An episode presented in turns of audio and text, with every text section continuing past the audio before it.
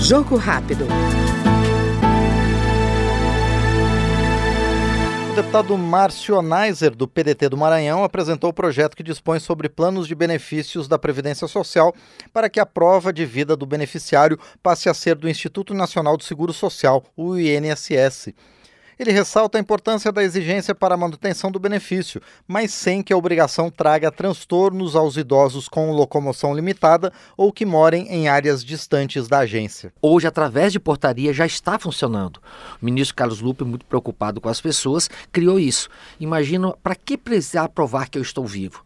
Se a gente tem como cruzar várias informações, eu vou no posto de saúde, está lá meu cartão SUS, eu vou votar, está lá minha votação. Ou seja, existe um sistema integrado hoje de inteligência através da internet, de vários, de vários ministérios, tudo integrado. E se o cartório não comunica o falecimento, por que, que a pessoa, imagine, lá num povoado distante, com dificuldade de locomoção, a pessoa que tem deficiência, ter que ir lá mostrar, eu estou vivo não corte meu benefício. Então é uma medida acertada, mas a gente quer que agora vire lei, não fique só em base de portaria. Ela tem um amparo legal através da lei, por isso que entramos com essa PL. Nós ouvimos no Jogo Rápido o deputado Márcio Neiser, do PDT maranhense.